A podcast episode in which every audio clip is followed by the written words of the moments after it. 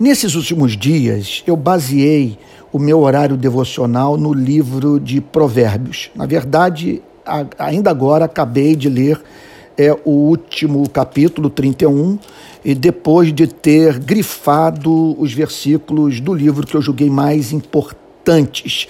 Eu estou agora com uma Bíblia nova, nova ao meio da atualizada, estou gostando muito dessa tradução. E como eu costumo fazer com todas as minhas Bíblias, eu saí grifando o que julguei assim é, de maior relevância.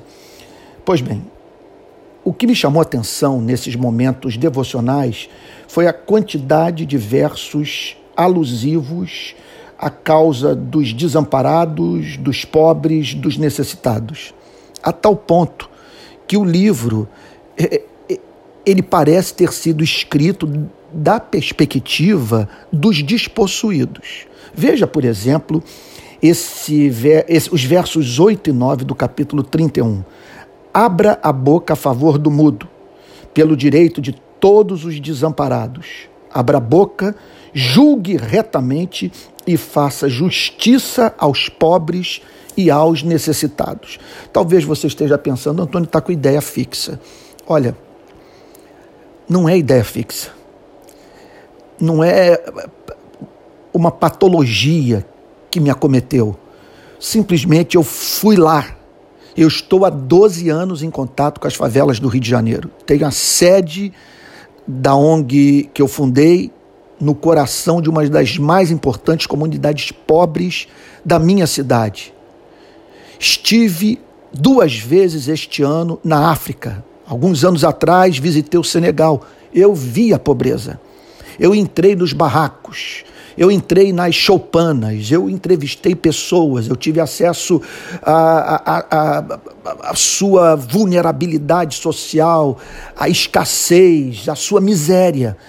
E claro, fiquei perturbado e subitamente, em razão da experiência é, com essa gente, eu passei a ver pobre na Bíblia inteira.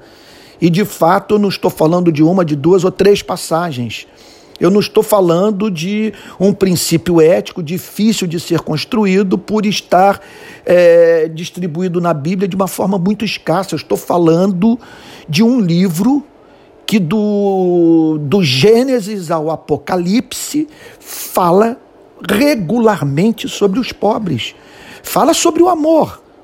Fala sobre o ser criado à imagem e semelhança de Deus, que se chama homem, e que quando é encontrado, portanto, em, em, em, com fome, com sede, e preso, desabrigado, nu, deve ser objeto da compaixão daquele que atribui a origem do ser humano a vontade de um ser infinito e pessoal e que fez o homem à sua imagem e semelhança. Eu já eu repito, essa antropologia nos incrimina.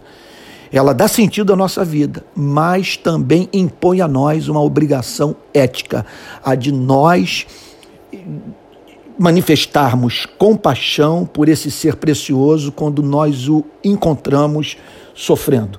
Pois bem, se nós não queremos é, resumir o nosso trabalho, a filantropia, quase que irresponsavelmente, ou até irresponsavelmente mesmo, distribuindo pão e roupa e agasalho ou sopão à noite, sem mudar a sociedade, sem mudar a condição social dessas pessoas, sem fazê-las ascender socialmente, sem combater as estruturas do mal, da injustiça, da desigualdade, nós precisamos, portanto, estar familiarizados com o, tema da reforma social. Como mudar a vida de uma cidade, de um país, de uma aldeia.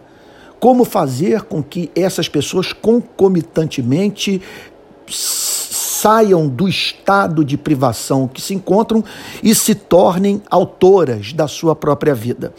Há uma declaração do Jeffrey Sachs, na página 78 do livro Fim da Pobreza, que eu gostaria de, de comentar aqui, pensar é, juntamente com você sobre o que o economista americano disse. Abre aspas.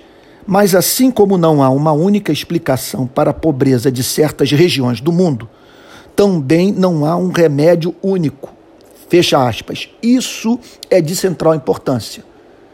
Veja só, as causas da pobreza variam de país para país, cidade para cidade, distrito para distrito, de aldeia para aldeia. Às vezes as condições climáticas são favoráveis num lugar e em outro não.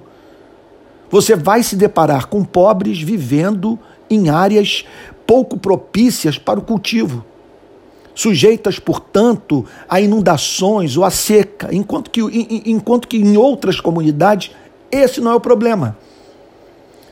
Você vai se deparar com pessoas cuja pobreza tem uma dimensão política, que vivem, portanto, em, em países nos quais as instituições democráticas não estão solidificadas.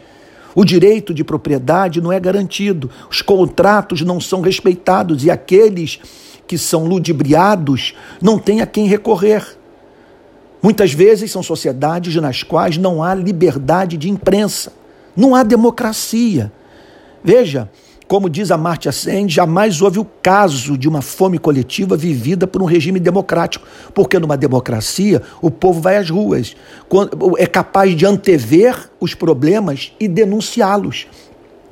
Contudo, pode acontecer de haver muita democracia, e contudo, essa democracia não ser usada em favor do necessitado.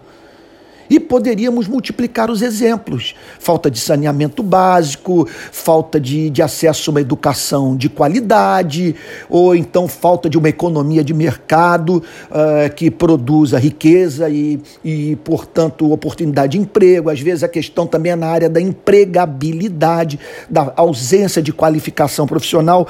Daí a importância de nós aplicarmos uma leitura da realidade que nos permita fazer um diagnóstico diferencial, de modo que saiamos em busca das soluções que são pertinentes ao, ao campo missionário que para o qual Deus nos enviou.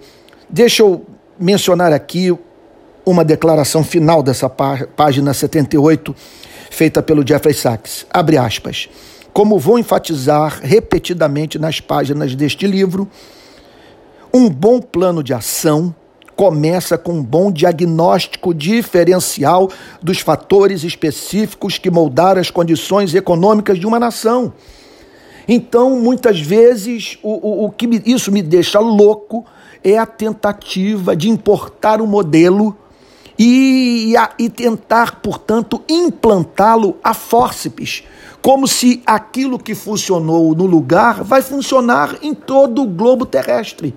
A necessidade, portanto, desse diagnóstico diferencial ser feito é imperiosa, uma vez que somente de posse desses dados que nós vamos sair em busca das soluções cabíveis. Porque no campo da pobreza, o que não pode rolar é ingenuidade. Nós estamos lidando com vidas humanas.